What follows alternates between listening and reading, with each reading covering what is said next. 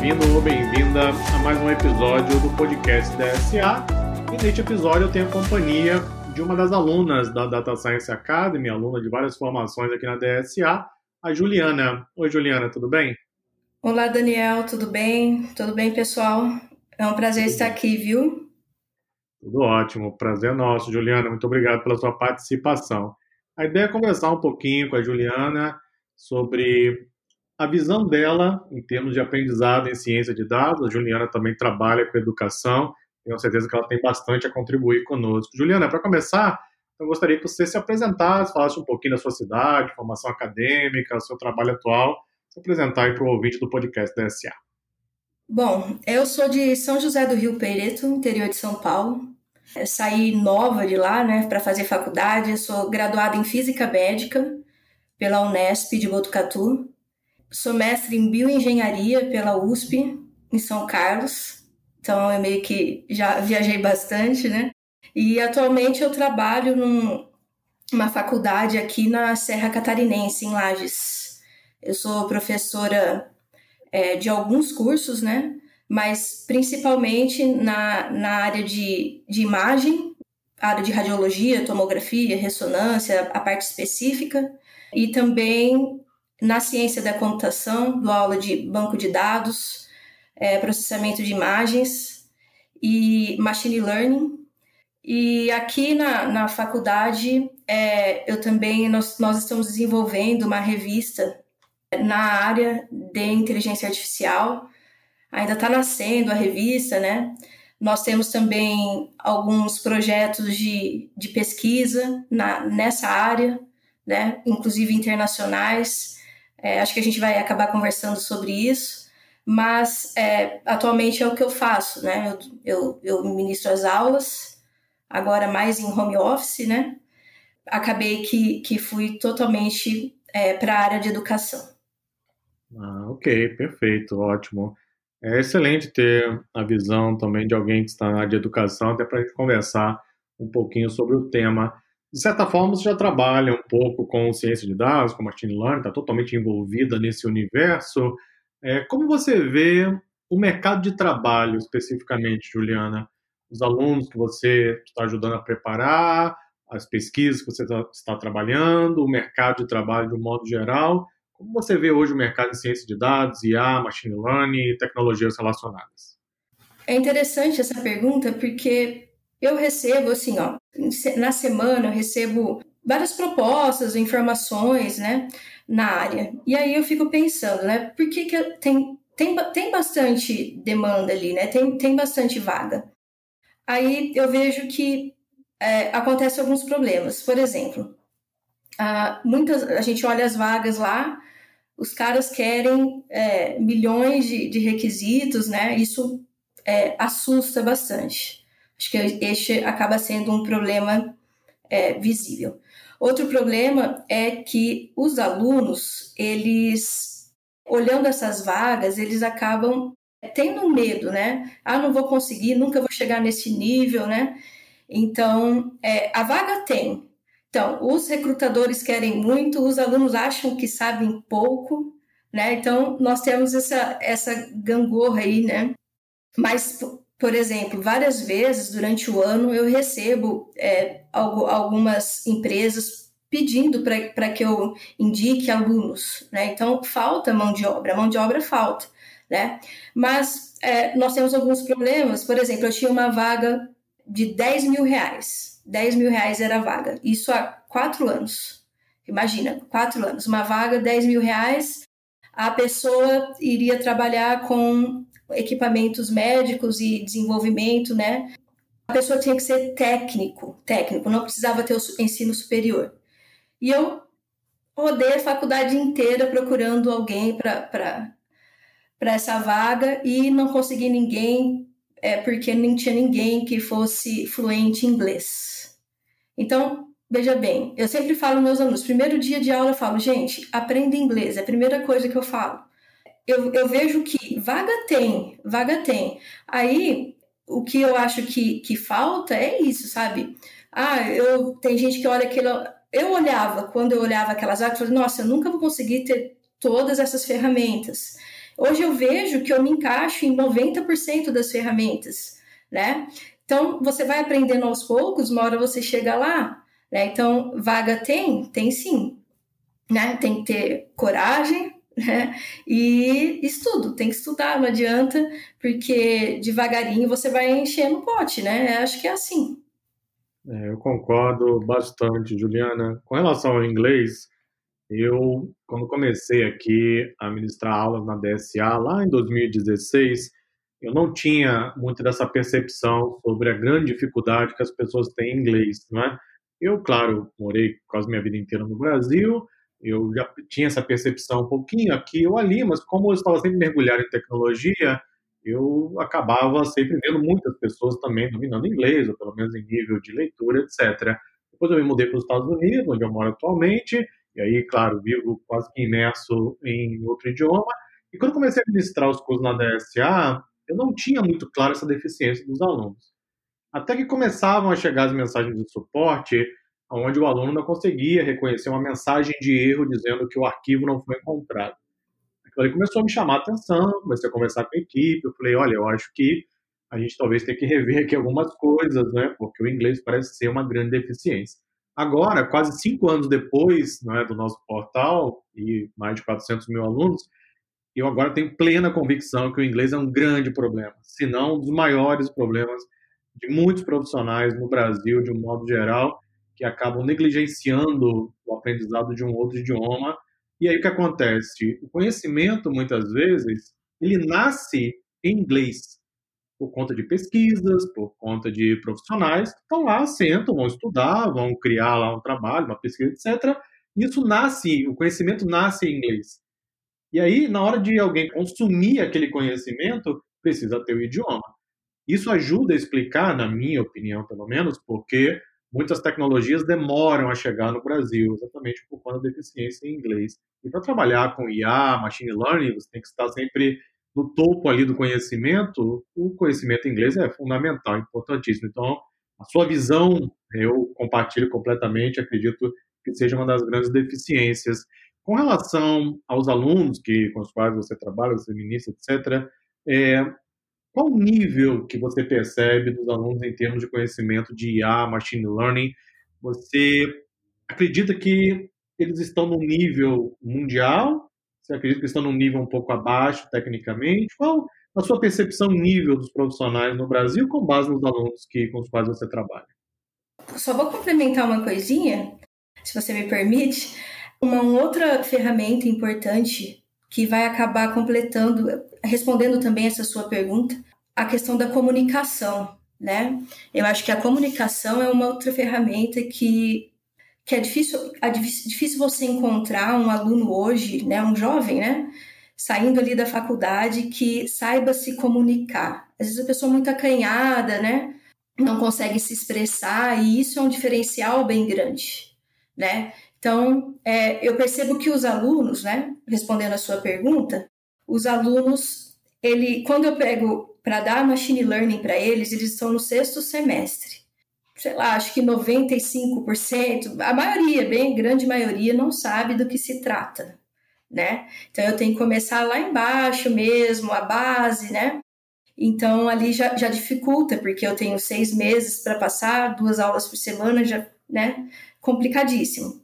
O que eu tento fazer é levar para a prática, sabe? Porque às vezes tem muita teoria, né? O nosso sistema de ensino é assim, muita teoria, né?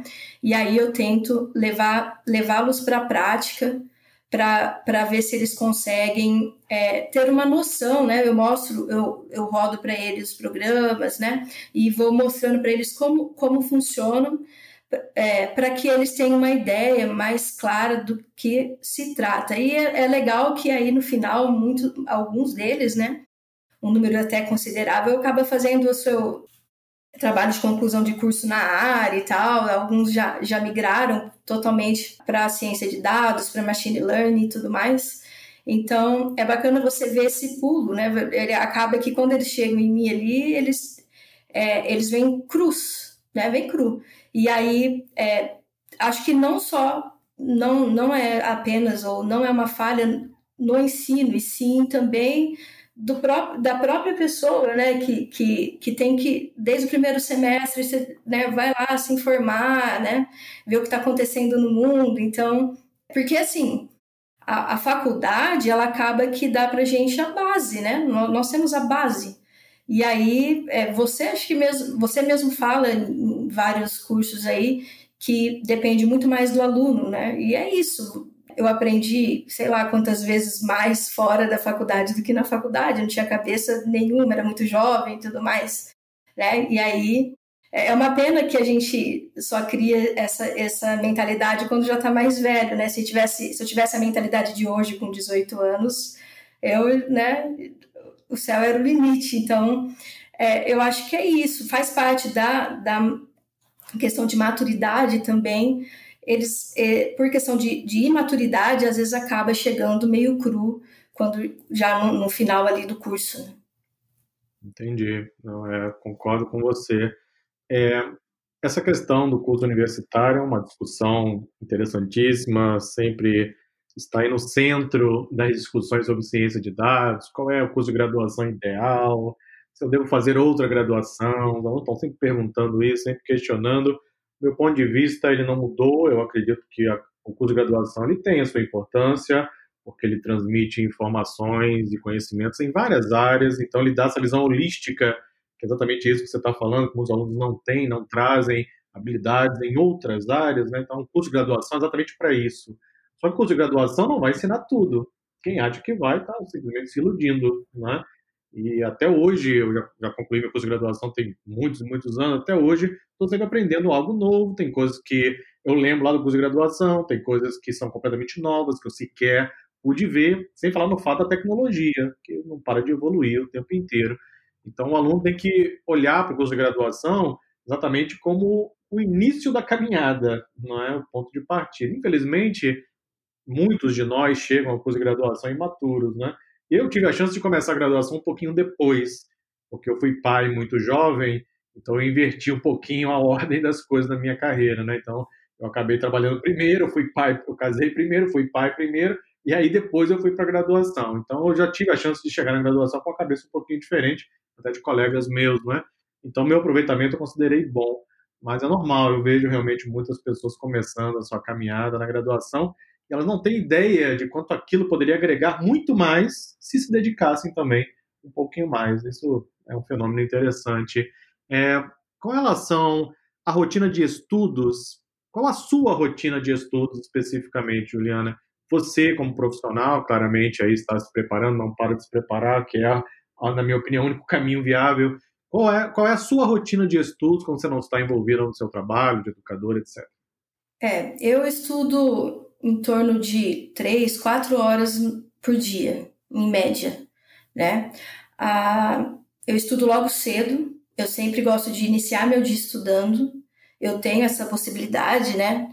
Porque eu começo a trabalhar às seis horas da tarde, então eu tenho um, um, uma, uma janela bem boa, então eu, eu sempre começo assim, tomo meu café e começo. E eu sempre começo por aquilo que eu menos gosto de estudar né? Apesar de eu adorar estudar, né? Eu gosto muito, eu sou daquelas que leva livro em banco para ficar esperando é, na fila lendo, mas é, não é tudo, né? Eu, eu até um tempo da minha vida achei que eu gostasse de estudar tudo, né? Mas, por exemplo, aquele curso da formação é, cientista de dados de Hadoop, aquilo lá para mim, olha, só Jesus na causa aquilo lá, hein, Daniel? Aquela VM lá, eu começava a estudar aquela VM seis horas da manhã para me livrar dela rapidinho. Então, é, ali eu percebi que não nem tudo seria natural, era natural para mim, né? Então, é, eu não me encaixo de maneira alguma nessas.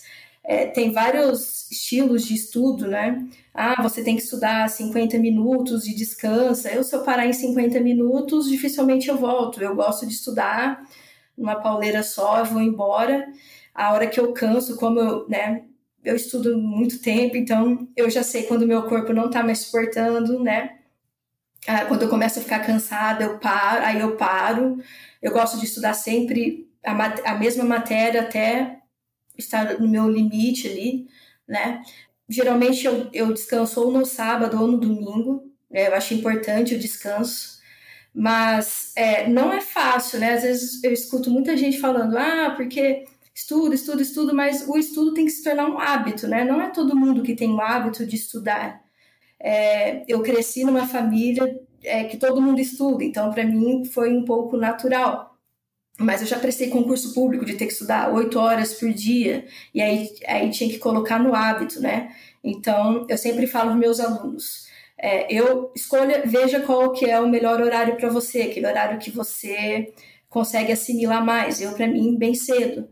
Aí uh, não vai ser todo dia que você vai estar com disposição, vai assim mesmo. Ah, não tô afim, vai assim mesmo. Não, mas está muito ruim mesmo. Não, então, então descansa, né?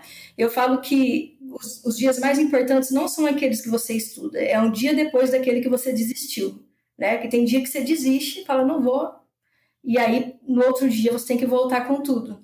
E esse é o dia mais importante, porque se você desiste no, em um dia e no outro também, no outro também, você não volta, é difícil. Eu acho que quem tem dificuldade de estudar tem que colocar no seu dia a dia. Não, esse é o horário de estudar.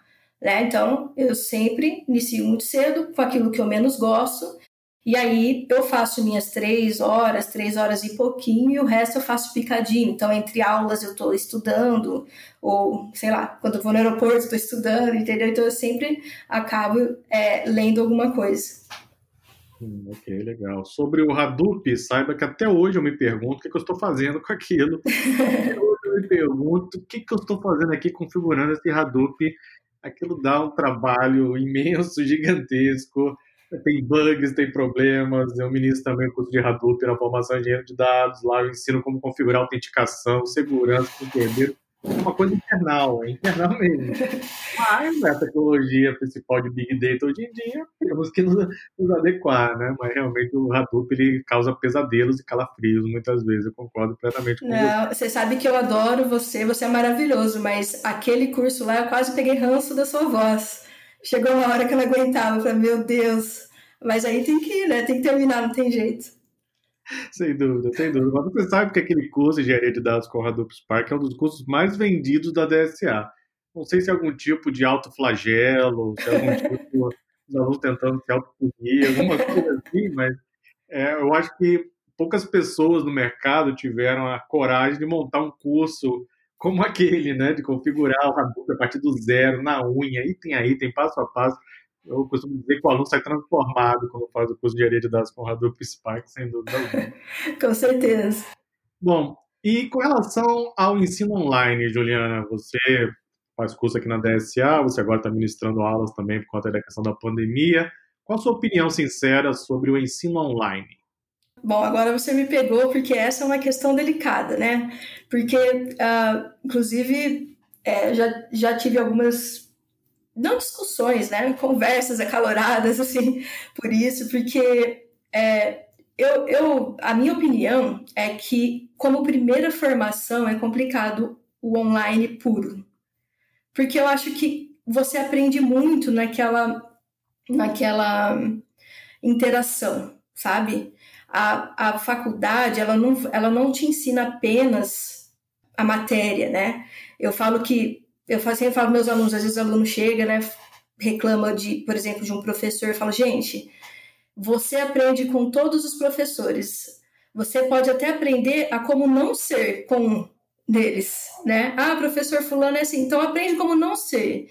E eu acho que isso, sabe, é, essa, essa cultura, a cultura, você juntar muitas pessoas de vários lugares em uma sala, tudo isso eu acho que é importante. Agora, após primeira graduação, eu acho que é, é muito bom, sabe? Depois que o cara pegou aquele skill de estudar e, e sabe estudar sozinho e, e, e sabe usar as ferramentas, é muito importante né? É muito, muito interessante, né? E, e não adianta, né? A, nós já passamos agora também dessa é, dessa ideia, ah, é presencial ou é AD? Na verdade, vai ser uma vai ser bem mesclado, né? Eu, eu acredito que daqui em diante vai ser tudo mesclado, vai ter lá seus 30% EAD em qualquer curso presencial. Eu acho que é bom, né? Agora, eu vou falar uma coisa para você, talvez, é, para vocês, né? Talvez vocês fiquem é, surpresos.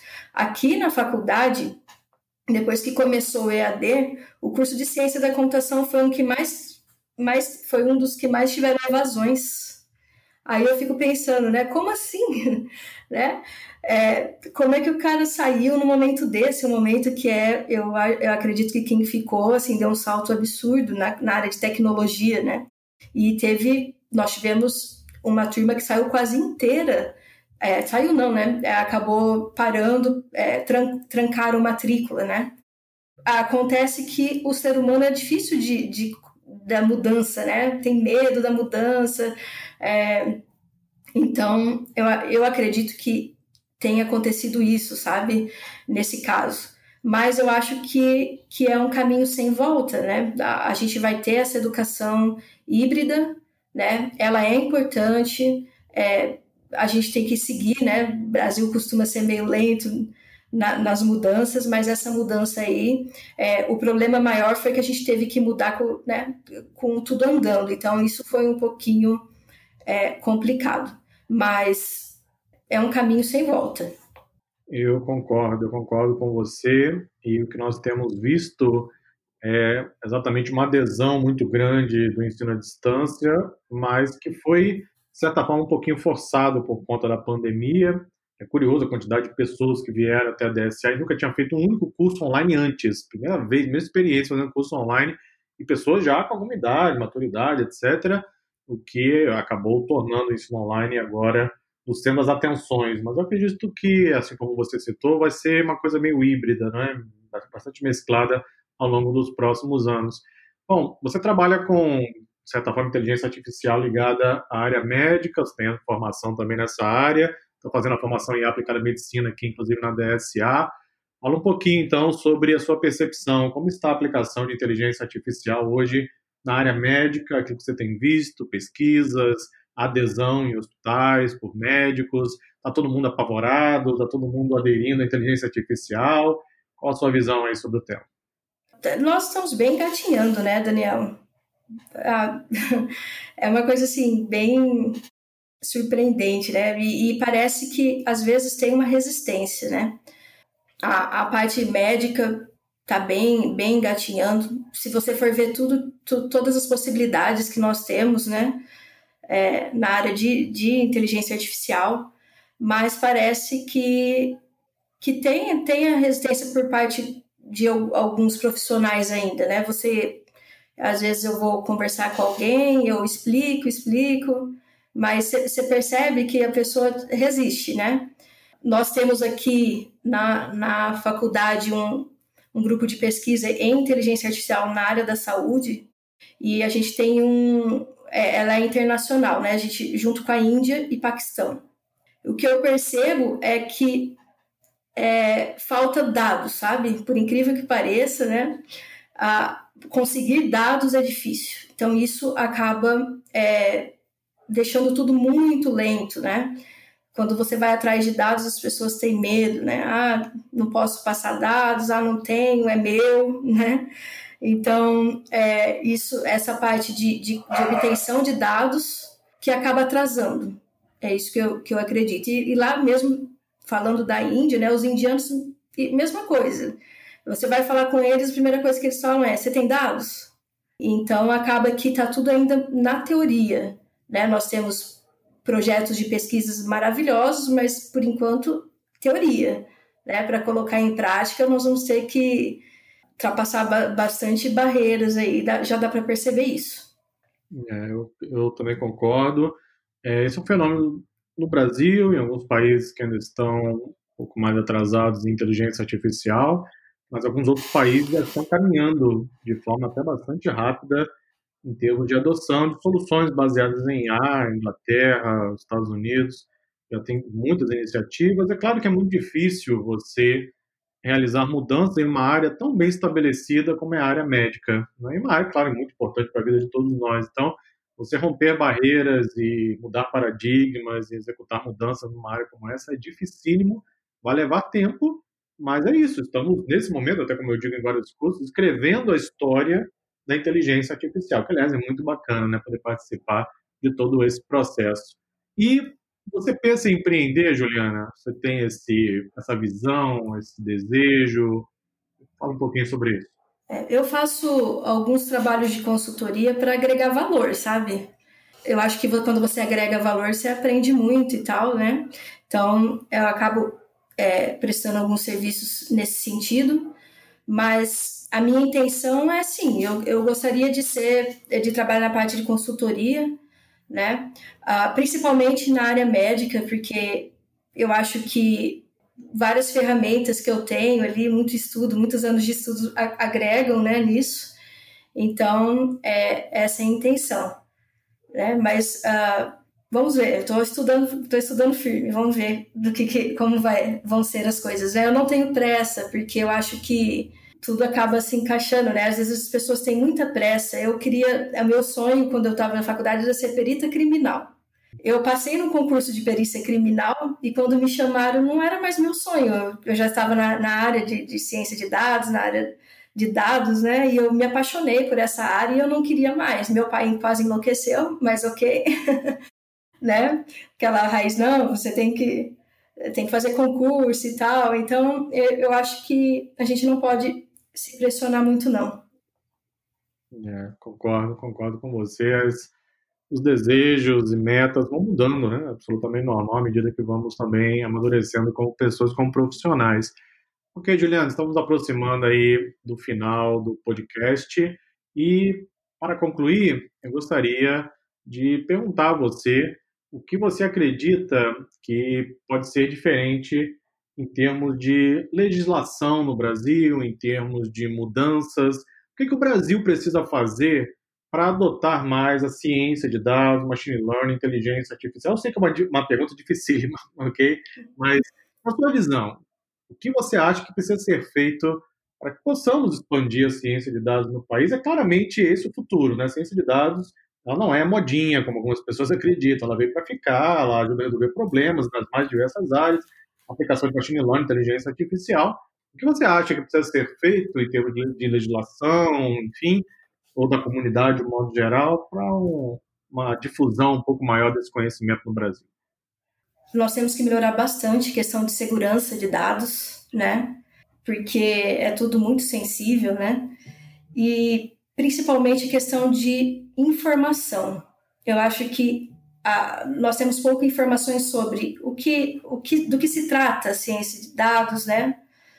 Uh, do que se trata inteligência artificial, né? Eu acho que uh, nós temos uma cultura às vezes também de é, de guardar para si, né? Guardar, ah, eu estou fazendo algo aqui é, é super eu não posso contar para ninguém porque senão vão roubar minha ideia, vão, né? A gente não tem essa, essa comunidade, apesar da comunidade de ciência de dados ser até bem aberta em relação às demais, ainda falta isso, né? Vamos trocar informações, vamos trocar skills, vamos conversar, né? E eu acho uma coisa também que eu acho que às vezes peca muito é a transição da teoria para a prática. Né? Eu acho que nós ainda somos muito teóricos e pouco práticos. Eu, eu senti isso quando, quando eu comecei a fazer o, o curso. Né? A transição da teoria, como eu tinha uma base muito teórica, para eu ter a coragem de ir para a prática, né? até essa semana eu respondi um, um rapaz ali na, na comunidade que ele falou: Ah, não, eu não consigo fazer uma linha. Não, você consegue, vamos lá, né? A, faz a primeira, você vai conseguir, vamos procurar. Então, eu acho que essa cultura no Brasil, né? Cultura da prática e da divulgação, né? Informações, né? Vamos, vamos fazer mais, mais grupos, vamos nos ajudar. Eu acho que é, é bem por aí. A, a maneira com, como a gente pode crescer. É, eu concordo, concordo com você. Acho que esse é um ponto realmente a melhorar. É uma coisa que me chama atenção de vez em quando, nós recebemos muitos e-mails aqui na DSA, e, bom, pelo menos cinco anos, a DSA vai completar cinco anos daqui a dois meses, há cinco anos que nós temos um curso que define o que é ciência de dados. É um curso gratuito, é um trabalho exatamente para ajudar a disseminar o conhecimento. Há cinco anos que o curso existe já está na versão 2.0, já já vai vir a versão 3.0. E de vez em quando recebemos mensagens, perguntas de pessoas com a seguinte questão: o que é ciência de dados? Então, apesar de estarmos ajudando a difusão do conhecimento há cinco anos, muitas pessoas não sabem sequer o que é ciência de dados, muito menos machine learning, inteligência artificial e assim por diante. Profissionais que já estão no mercado há algum tempo, provavelmente em outras áreas, etc., o que demonstra que ainda há uma pouca difusão em parte por parte da comunidade, questão de conhecimento, etc. É claro que você tem várias iniciativas, mas são poucas, né? Afinal de contas, é um país com 200 milhões de habitantes, há muito ainda a se fazer em termos de difusão do conhecimento, etc. Eu acho que nós estamos, de certa forma, contribuindo com isso e espero, quem sabe, para os próximos anos tenhamos aí avanços significativos. Juliana, muito obrigado pela sua participação no podcast da SA. Foi um grande prazer conversar com você. E, bom, avisa lá os seus alunos que é para continuar estudando forte Machine Learning e Inteligência Artificial, ok? Obrigada, Daniel. Eu sempre, eu sempre falo para eles que após o, durante e após o, o, curso, vamos lá na DSA fazer cursos, né? Então, eu estou levantando a nossa bandeira lá também. E eu quero me colocar à disposição caso alguém precise né, de, de algo, de uma ajuda que for, ou uma conversa, estou à disposição, tá? E muito obrigada pelo convite. Um abraço a todos. Ok, Juliana, obrigado. A gente vai colocar o link do seu LinkedIn lá também, junto com o podcast. Se algum aluno quiser entrar em contato com você também, para que possa, quem sabe, trocar um pouco mais de informação. Muito obrigado, Juliana. Com isso, concluímos mais um episódio do podcast DSA.